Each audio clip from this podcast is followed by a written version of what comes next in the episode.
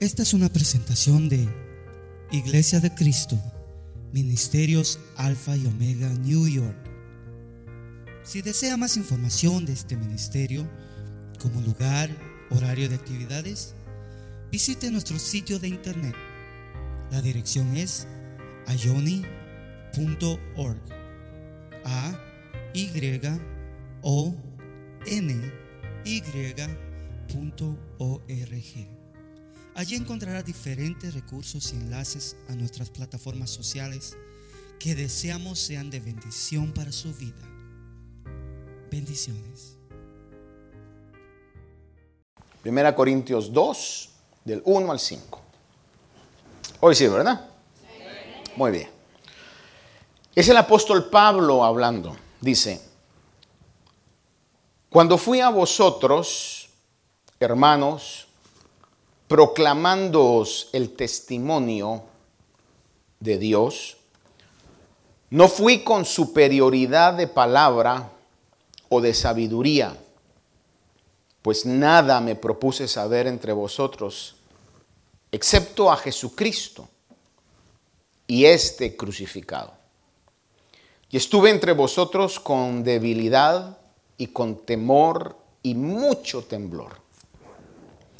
Y ni mi mensaje ni mi predicación fueron con palabras persuasivas de sabiduría, sino con demostración del Espíritu y de poder, para que vuestra fe no descanse en la sabiduría de los hombres, sino en el poder de Dios. Tome su asiento, por favor, queridos hermanos. Este pasaje ha estado dando vueltas en mi, en mi cabeza, en mi corazón, e interpreto cuando es así que es algo que Dios me habla primeramente a mí y también poder compartir de lo que Dios nos habla. Es muy importante que pueda yo decirle algo al respecto de la iglesia de Corinto, porque el verso que leímos comienza el apóstol Pablo diciendo, cuando fui a vosotros, hermanos, es decir, que tenemos que situarnos en que Pablo llegó a Corinto. Corinto era una ciudad de lo que hoy se conoce como Grecia. Eh, muy importante, bastante importante. Es un puerto, mucho comercio, bastante desarrollo económico y de todo sentido. Pero en ese tiempo estaba la influencia del pensamiento griego, lo que se conoce como el helenismo. Pensadores como Sócrates, Platón, Aristóteles.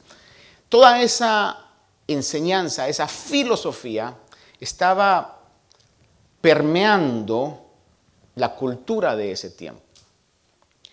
Y cuando el apóstol Pablo llega a compartir de Cristo, tenía que enfrentarse con esas filosofías de pensamiento, de ese pensamiento elevado, al cual estaban acostumbrados ellos a escuchar y poder estar atentos y con esa expectativa de cosas nuevas, de oír cosas nuevas. Y entonces Pablo comienza este pasaje diciendo, cuando fui a vosotros, proclamando el testimonio. Otras versiones hablan y dicen proclamando el misterio de Cristo. Porque lo que nosotros hoy tenemos como algo bastante común de saber que el Señor Jesús vino y murió por nuestros pecados. En ese tiempo, antes que el Señor viniera o recién cuando el Señor había venido, era algo que causaba una conmoción en el pensamiento de la gente. Es más aún en el pensamiento de los judíos. Eso es inaceptable. Yo le he compartido en alguna oportunidad que hablando con una persona que estaba casi por ser rabí, un grupo de pastores estábamos hablando en, en Israel, fue en, una actividad que, me invitaron allá. eh, compartir, ¿verdad? No compartir, sino de hablar, sino estar eh, aprendiendo de la historia, de la política, de todo eso. Pero esta, esta persona decía, yo estoy de acuerdo con el quizá el 95% de lo que ustedes creen y lo que ustedes predican.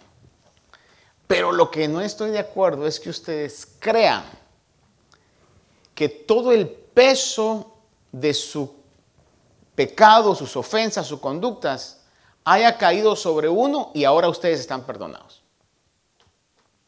Él abiertamente dijo, eso es imposible, eso no puede ser.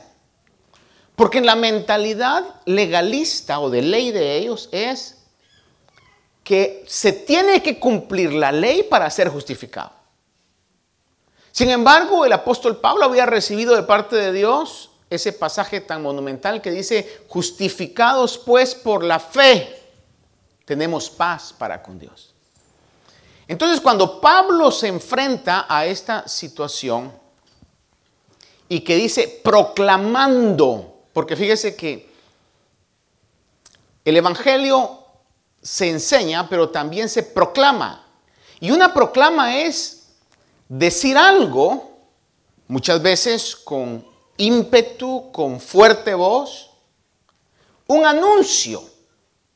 Quien lo escuche, bueno, y quien por estar distraído no lo escuchó, de cualquier manera las consecuencias van a venir porque la proclama se dijo. Si no se atendió, ya es problema del que no hizo caso a la proclama. Es como no sé si a ustedes les ha tocado, a mí me ha, me ha tocado de que cuando viene un huracán acá a la isla y va a azotar de una manera que ellos consideran que va a causar estragos, pasan diciendo, los que viven en este bloque necesitan evacuar. Y no una vez, lo pasan diciendo varias veces. Pero uno elige si se va o se queda. Yo en uno de ellos elegí quedarme. Gracias a Dios no pasó nada.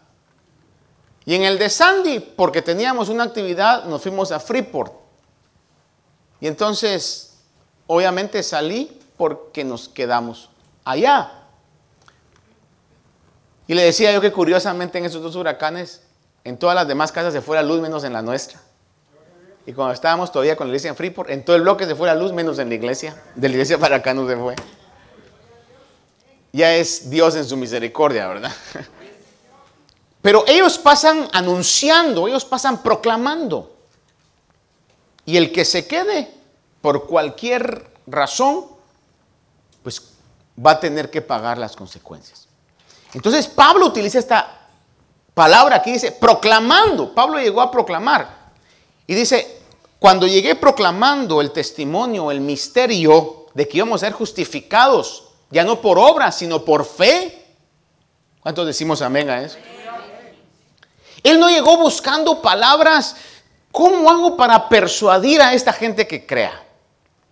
¿Cómo hago para poder eh, lingüísticamente hipnotizar sus pensamientos y que ellos renuncien a las filosofías griegas y le hagan caso a la justificación por medio de la fe.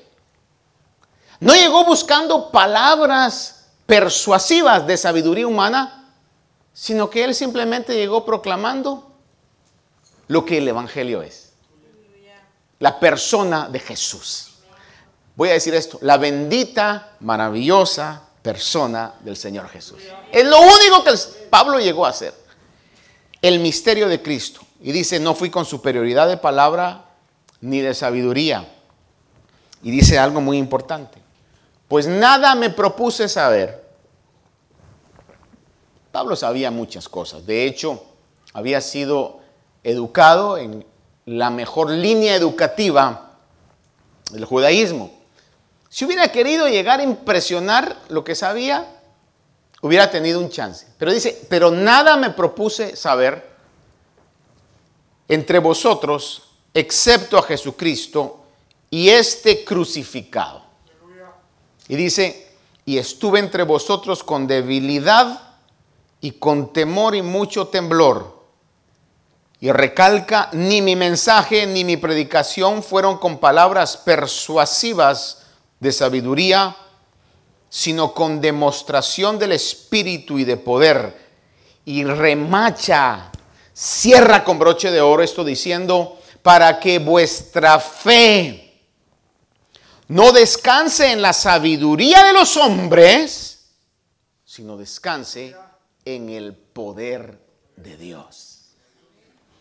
Ahora, el poder que se manifestó cuando Pablo llegó a fundar la iglesia de Corinto, fíjese que en Hechos 18 encontramos ese relato, y no fue un poder que hizo grandes milagros, no fue un poder que levantó muertos, no fue un poder que hizo como el Señor Jesús caminara sobre las aguas y alimentara a multitudes sino que el poder que se manifestó fue la protección divina para que Pablo, a pesar de los ataques, a pesar de que querían atacarlo, Pablo siguiera predicando el misterio de Cristo. Ese fue el poder que se manifestó. Porque a veces cuando hablamos del poder de Dios, en nuestra mente pueden estar que se levanten muertos, que los ciegos vean, que los hordos oigan, o como dijo alguien ahí, ¿verdad? Excusando la falta de unción que tenía, dice, ja, cuando yo predico, dice, los ciegos oyen y los sordos ven. Obviamente, pues estaba cruzando las cosas al revés, ¿verdad? Pero en este caso, Pablo no está hablando de esos milagros que atraen multitudes. Él estaba hablando de un poder que lo protegió, de un poder que lo fortaleció, de un poder que lo hizo estar firme y seguro, inmovible del mensaje que Dios quería que predicara.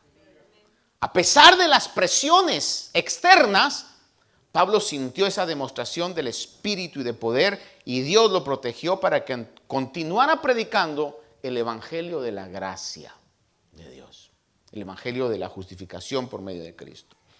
En Hechos capítulo 18 del verso 9 al 11 le leo rápidamente, dice,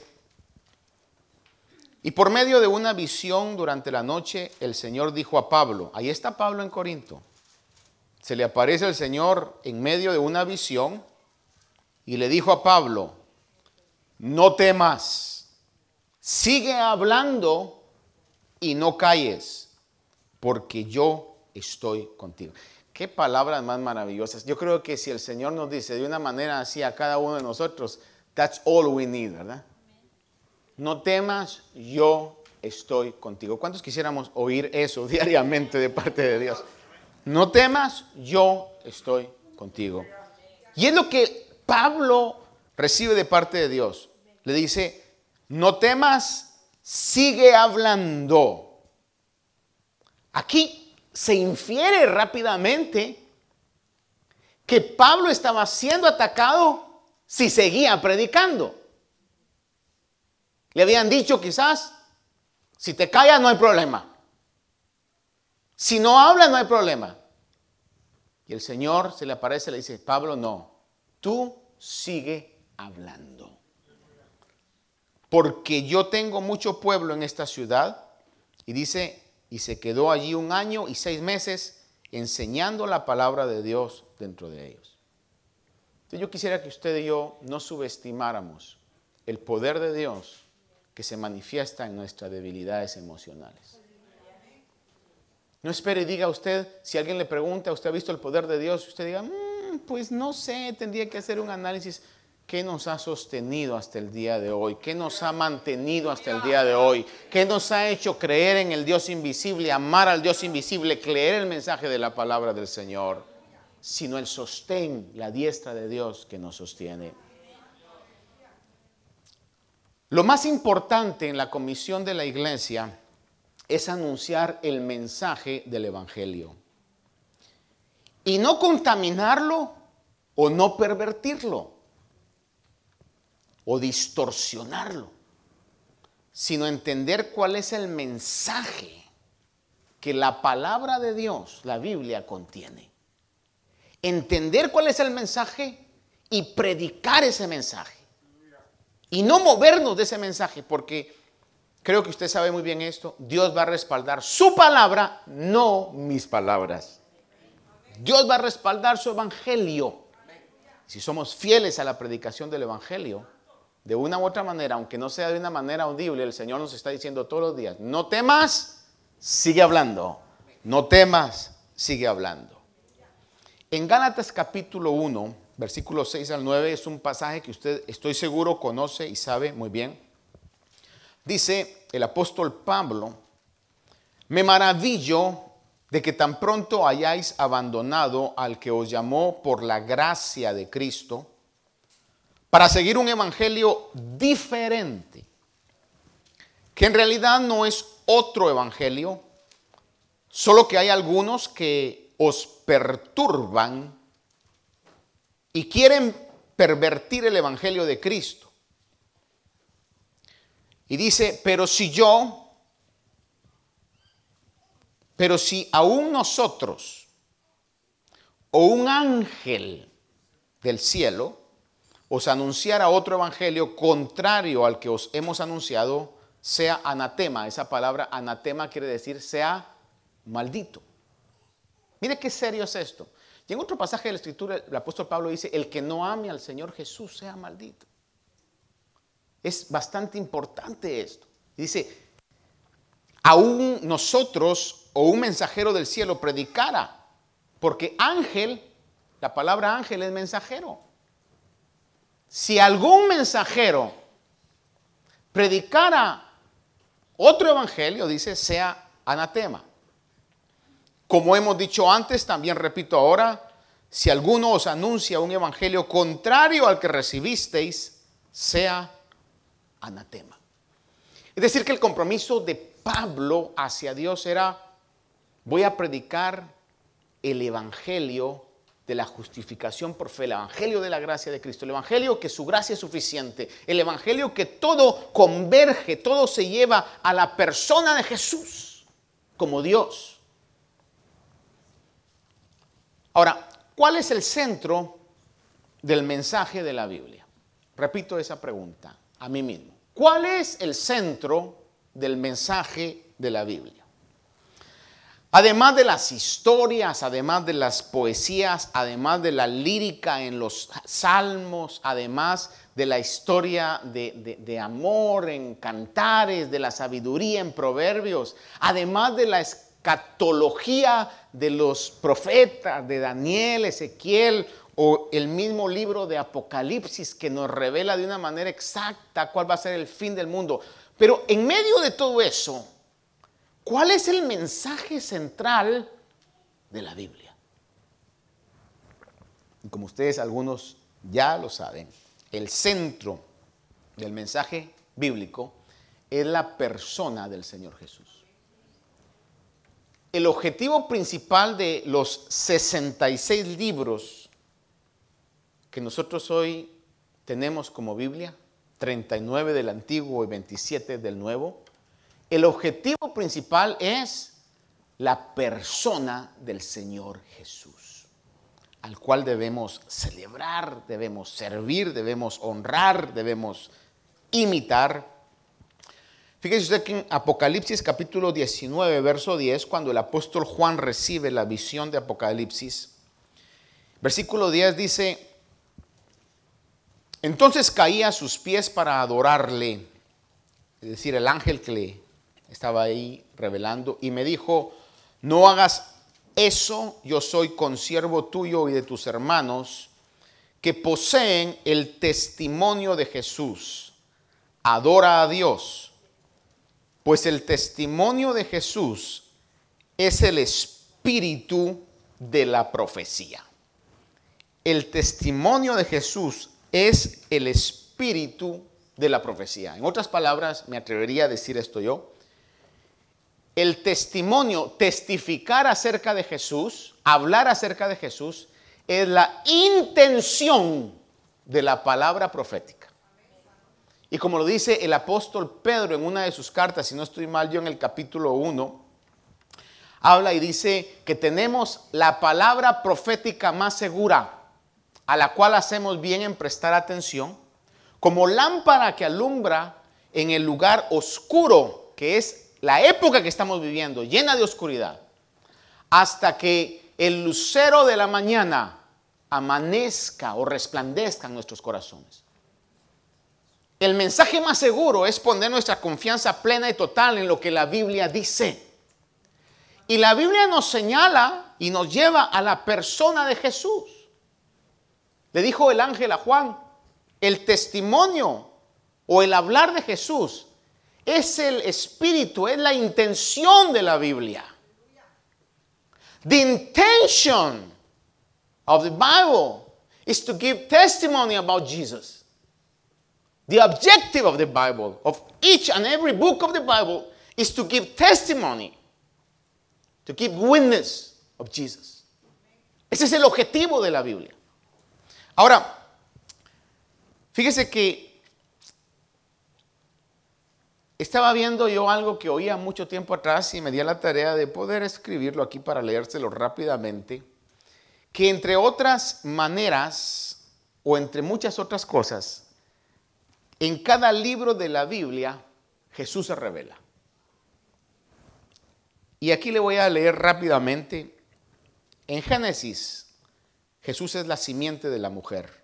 En Éxodo es el Cordero Pascual, en Levítico el sumo sacerdote, en Números la nube de fuego, en Deuteronomio el profeta como Moisés, en Josué el capitán de nuestra salvación, en Jueces el juez dador de la ley, en Ruth el pariente que redime, en primera y segunda Samuel el profeta del Señor, en primera segunda de Reyes el rey que reina, en primera segunda de Crónicas el templo glorioso, en Esdras él es el escriba fiel, en Nehemías el reconstructor de las murallas, en Esther es Mardoqueo, en Job la aurora de lo alto, en Salmos el Señor que es nuestro pastor, en Proverbios y Eclesiastés la sabiduría de Dios, en Cantar de los Cantares el novio o el esposo, en Isaías el siervo sufriente, en Jeremías y Lamentaciones el profeta que llora, en Ezequiel el hijo del hombre, en Daniel el hijo del hombre que viene en las nubes del cielo, en Oseas es el esposo, en Joel el que bautiza con Espíritu Santo, en Amós el que lleva las cargas, en Abdías el poderoso Salvador, en Jonás el Dios perdonador, en Miqueas el mensajero de pies hermosos,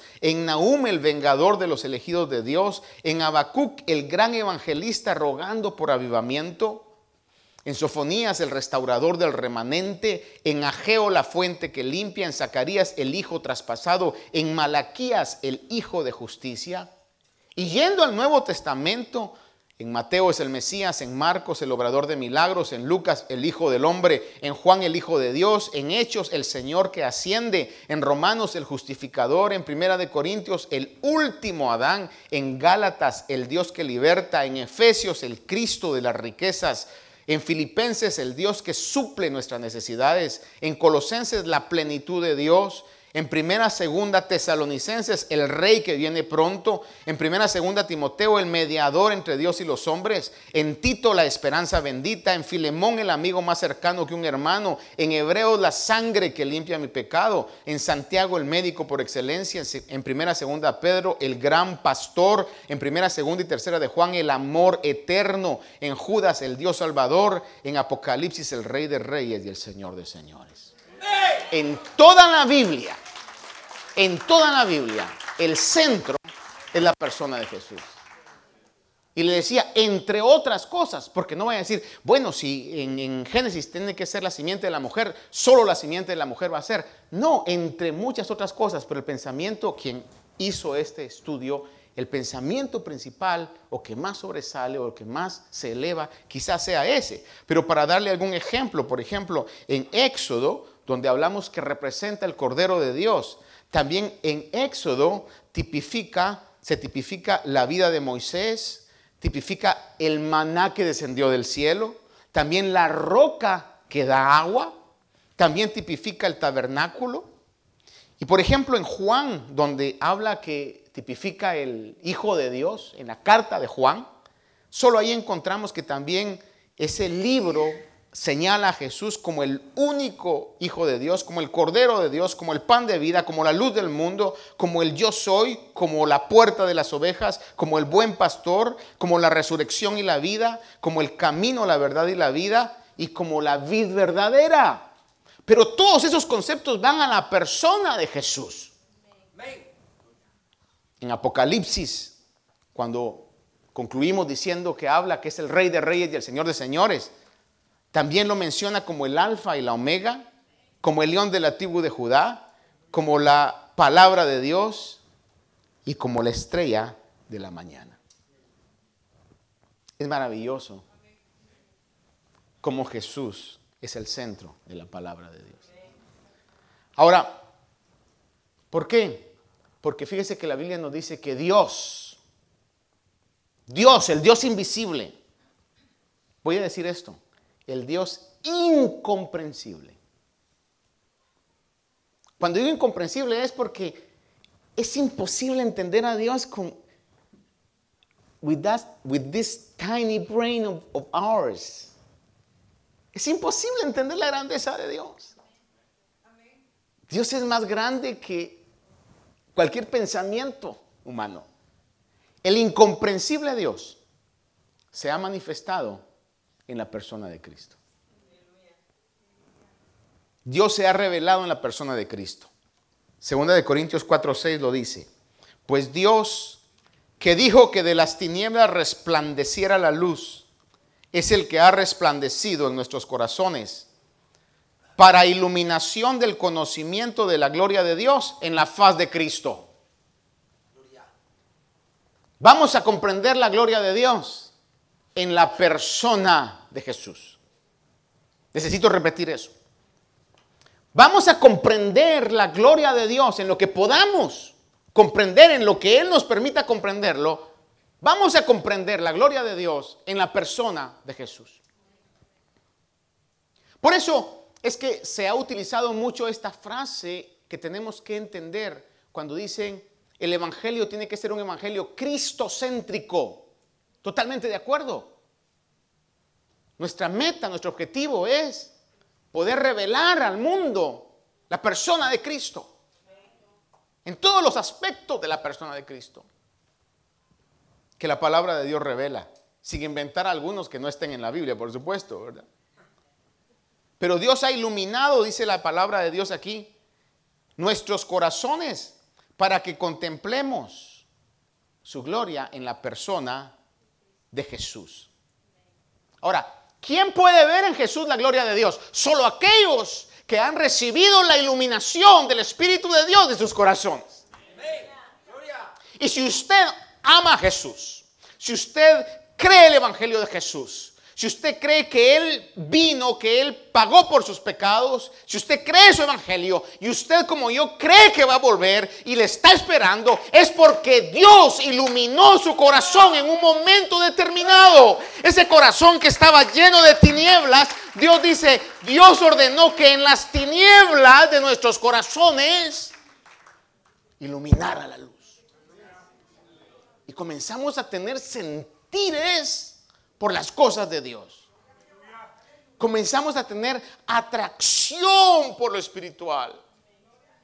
Es la voz de Dios que dijo, en las tinieblas de ese corazón oscuro va a iluminarse la luz que va a permitir que esta persona que no tenía objetivo, que andaba deambulando en esta vida creyendo que esta vida era todo, pueda ver en Jesús la puerta de la vida eterna. Pueda ver el camino, pueda ver la verdad, pueda ver la vida, pueda ver la salvación. Y ahora amamos a Jesús, adoramos a Jesús, servimos a Jesús. Amén. Segunda Corintios capítulo 3, del verso 17 y 18 dice, ahora bien el Señor es el Espíritu es decir, Dios, Jehová, Yahvé, como se le quiera llamar. Ahora bien, el Señor es el Espíritu. Vea cómo dice ahí. El Señor es el Espíritu. Aquí está hablando acerca de que tanto el Espíritu Santo como Dios mismo son uno. Está hablando de la unidad de la Trinidad que es otro concepto que no pretendamos entender, no lo vamos a entender, está más allá de nuestra realidad, pero el hecho que no lo entendamos no quiere decir que no sea una realidad. Y dice, y donde está el Espíritu del Señor hay libertad. Pero nosotros todos, sigue diciendo el versículo 18, pero nosotros todos, con el rostro descubierto, contemplando como en un espejo la gloria del Señor, estamos siendo transformados en la misma imagen. Vea eso. Eso es, como dicen en inglés, that is heavy.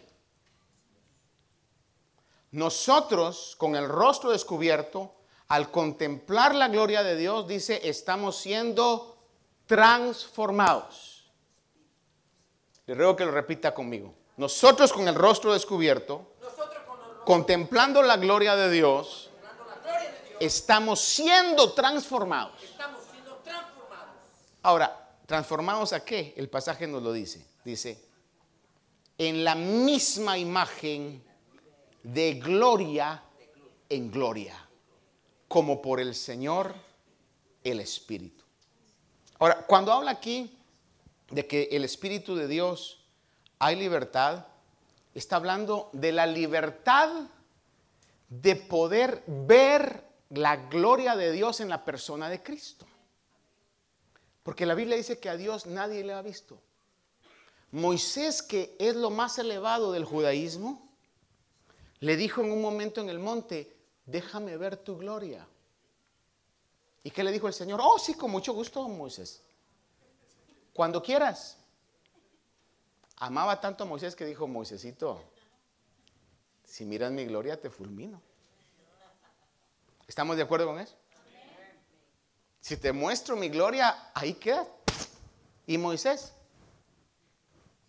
desatomizado al ver la gloria de Dios. Dice, ¿sabes qué? Métete en la roca y te voy a dejar ver el fulgor de, mis, de mi pasar, mis espaldas. Y solo con eso, cuando Moisés baja del monte, tuvo que ponerse un velo Fíjese que hoy que veníamos camino para acá, había un carro, un pickup, que en la parte de atrás tenía como una especie de papel polarizado que parecía espejo y cuando el sol pegaba, literalmente, hermano, mire, yo paré el carro y dije, me, me, ensegueció totalmente. Que, que, en mi mala intención, en mi mal corazón, dije, a esto sí le deberían de poner ticket. No a los ciudadanos que nos comportamos tan bien como nosotros, ¿verdad? Porque era increíble, hermano. Pegaba el sol y eran unos destellos y el tráfico se hacía así, hermano. Pienso, quizás Dios me permitió pasar eso para decir, Martín, en ese calibre es como Moisés tuvo que ponerse el velo. Un rostro iluminado, como lo que sucedió con Esteban cuando lo estaban apedreando y mira el cielo abierto y al Hijo de Dios. Y al ver al Hijo de Dios, su rostro cambia y miran un rostro como de ángel iluminado. Entonces ellos no tenían la libertad de ver la gloria de Dios en la faz de Moisés porque Moisés se puso un velo. Pero dice, pero ahora nosotros tenemos la libertad, a eso se refiere ese pasaje. Tenemos libertad para poder ver la gloria de Dios en la persona de Cristo. Queremos conocer que el amor de Dios, veamos cómo el Señor amó. Queremos conocer la majestad de Dios, Veamos cómo el Señor se glorificó, la compasión de Dios, cómo el Señor tuvo compasión. Al crecer en un genuino y claro conocimiento de la persona de Jesús, transformará nuestra vida. Ahora, todo cambio externo, amada iglesia, todo cambio externo comienza con un cambio interno. Si no hay un cambio interno, es farsa, es hipocresía, es máscara, es pantalla, es mentira. Pero cuando hay un cambio interno, es imposible no exteriorizarlo. Entonces la transformación que el Señor está haciendo en su iglesia comienza con nuestro corazón. Y el corazón comienza a transformar, oiga esto, nuestros deseos, nuestros anhelos, nuestras metas, nuestros objetivos comienzan a ser transformados. Hago esta pregunta para ir concluyendo. ¿Cuántos de aquí literalmente estamos inquietos sabiendo que el tiempo nos está indicando que los días son finales? Quisiera ver su mano en alto. Usted está convencido, no porque estemos en la iglesia y... Pero yo le pregunto, ¿el mundo comparte ese sentimiento? El mundo anda en sus mismos afanes, sus mismas metas, queriendo lograr fama, fortuna, prestigio, etcétera. Posición, ¿verdad? Cualquier cosa. Es lo que el mundo quiere. Ahora, nosotros no somos de este mundo. Y nuestra transformación comienza con nuestros deseos, nuestros anhelos. ¿Qué es lo que yo realmente anhelo? ¿Qué es lo que yo realmente quiero? Nuestro mayor deseo, amados hermanos, debe ser limpiar o purificar nuestra vida para estar listos para el encuentro con el Señor. Si Dios lo bendice, nos alegramos con usted. Si Dios lo eleva, nos alegramos con usted. Y, hermanos, Oremos por aquellos que están caídos, pero oremos también por aquellos que están elevados. Gocémonos con aquellos que alcanzan logros. Porque a veces es muy fácil nada más orar por las derrotas del otro, ¿verdad? Pero cuando logra alguien un logro, como que nos da envidia. Pero la Biblia dice, llorad con los que lloran, pero gozaos también, con los que se gozan. Ahora, en medio de todo eso, Dios puede estar bendiciéndolo con salud, con una hermosa familia que no se enferman, que son AAA students, ¿verdad? En todo lo que puede ser, hermano, con carros que no se descomponen, hermano, con ropa que no se gasta. Usted está viviendo en una eh, atmósfera maravillosa. Qué bueno, qué bueno. Pero esa no es nuestra meta. Nuestra meta debe ser aquí voy de paso. Aquí nada más es un tiempo. Nuestra meta debe ser que se cumpla en nosotros lo que Pablo dice en Romanos 8, 29. Hablando de la predestinación, dice, a los que de antemano conoció, también los predestinó a ser hechos conforme a la imagen de su Hijo. Nuestra meta debe ser la transformación, llegar a que la transformación se materialice en nuestras vidas. Y no puede haber un cambio externo si no comienza con un cambio interno. No puede haber una liberación externa a menos que comience con una liberación externa, interna. No puede haber un espíritu de alabanza que nos haga saltar, levantar las manos, glorificar a Dios, si no comienza con un corazón renovado que alabe a Dios dentro de nosotros. Todo cambio externo va a comenzar con un cambio interno. Por eso debemos de ocuparnos y de preocuparnos de que lo que quizá nadie sabe, si Dios lo motiva, buscar esa limpieza. Aunque comprometa nuestra vida.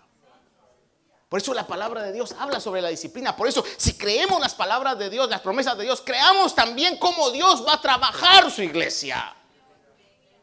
Porque eso nos ayuda. Nos dirige a lo que realmente Dios quiere en nuestras vidas. Estamos siendo conformados a la imagen de Hijo para que Él sea el primogénito. Y mire esta bendición, para que Él sea el primogénito entre muchos hermanos. Cuando lleguemos al cielo y a la gloria, hermano, mire, yo creo que de planos, cuando yo llegue, porque de que voy a llegar, voy a llegar, porque depende no de mí, sino depende de Él. Pero me imagino que voy a llegar así todo, en mi, en mi pueblo dicen chiviado. Shy, pues. A ustedes, the American people, I have to translate and say that I will be shy. Voy a estar tímido, así como diciendo, híjole, de repente estoy aquí de, de colado, pero estoy seguro que el Señor me va a decir, ven, tú eres mi hijo. Un hijo más. Un hijo más. Primogénito entre muchos hermanos. Filipenses 3, 12 al 14 dice, el apóstol Pablo, el apóstol Pablo que fue fortalecido para mantener el Evangelio cuando fundó la iglesia de Corinto, que dijo, no me propuse saber nada más que Cristo crucificado. El apóstol Pablo habla en Filipenses 3, 12 al 14, dice, no sea que yo ya lo he alcanzado o que ya haya llegado a ser perfecto, sino que sigo adelante a fin de poder alcanzar aquello para lo cual también fui alcanzado por Cristo Jesús.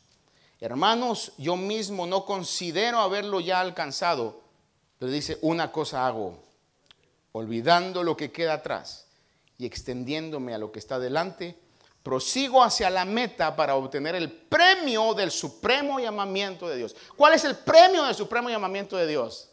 No es una salud eh, de Superman o de Superwoman. No es, hermano, una estabilidad económica para muchos años. No es una educación top. La meta del supremo llamamiento para la iglesia es la transformación a la misma imagen del Señor Jesús. Hay un canto que me venía a la mente que creo que resume esto cuando dice, prefiero a Cristo. ¿Lo ha oído usted? Antes que tener todos los reinos del mundo no se comparan con Él. Prefiero a Cristo, me quedo con Él. Es el tesoro escondido que tanto busqué. El tesoro escondido que tanto busqué es la persona de Jesús. Y concluyo con esto. En primera de Juan 3, 2, 3 dice, Amados, ahora somos hijos de Dios y aún no se ha manifestado lo que habremos de ser. ¿Escuchamos eso? Aún no se ha manifestado lo que habremos de ser. Pero sabemos que cuando Él se manifieste, aquí está hablando ya de la manifestación real, palpable de la persona del Señor Jesús, seremos semejantes a Él porque le veremos como Él es. Y todo el que tiene esta esperanza puesta en Él, se purifica, así como Él es puro. Una de las maneras en que Dios ha dejado para nuestra purificación es el acto que hoy hemos hecho de la Santa Cena. Cuando usted y yo venimos a la Santa Cena, y venimos con pecados ocultos, no confesados, a eso me refiero, con situaciones que desagradan a Dios y que ya las hemos tomado como, ah, así soy yo y qué. Y usted no se acerca delante de Dios y le dice, Señor, tú me conoces y aquí te pido, Señor, que me capes. Te pido que tu sangre limpie mis pecados. Porque si usted lo hace de corazón, la sangre de Cristo nos limpia de todo pecado. Pero si usted dice en buen mexicano, me vale. Y va, Dios lo va a corregir. Y por eso el pasaje de Corintios dice, por eso hay muchos enfermos y otros aún descansan, mueren por esa situación. Pero aún ahí podemos ver la misericordia de Dios. Porque dice, es mejor ser corregido por Dios que ser condenado con el mundo. Esta es una de las maneras como Dios nos justifica. Por eso cada vez que vengamos, y vengamos, no diga usted, ay, después de eso, entonces hermano, mejor como los discipulados. Voy tres cultos y uno no, de Santa Cena no. No, vengamos a la mesa del Señor. Presentémonos delante de Él, como lo hemos hecho. Padre bueno, en esta hora, te agradezco, Señor, por tantas maravillas Esperamos que esta meditación haya bendecido su vida.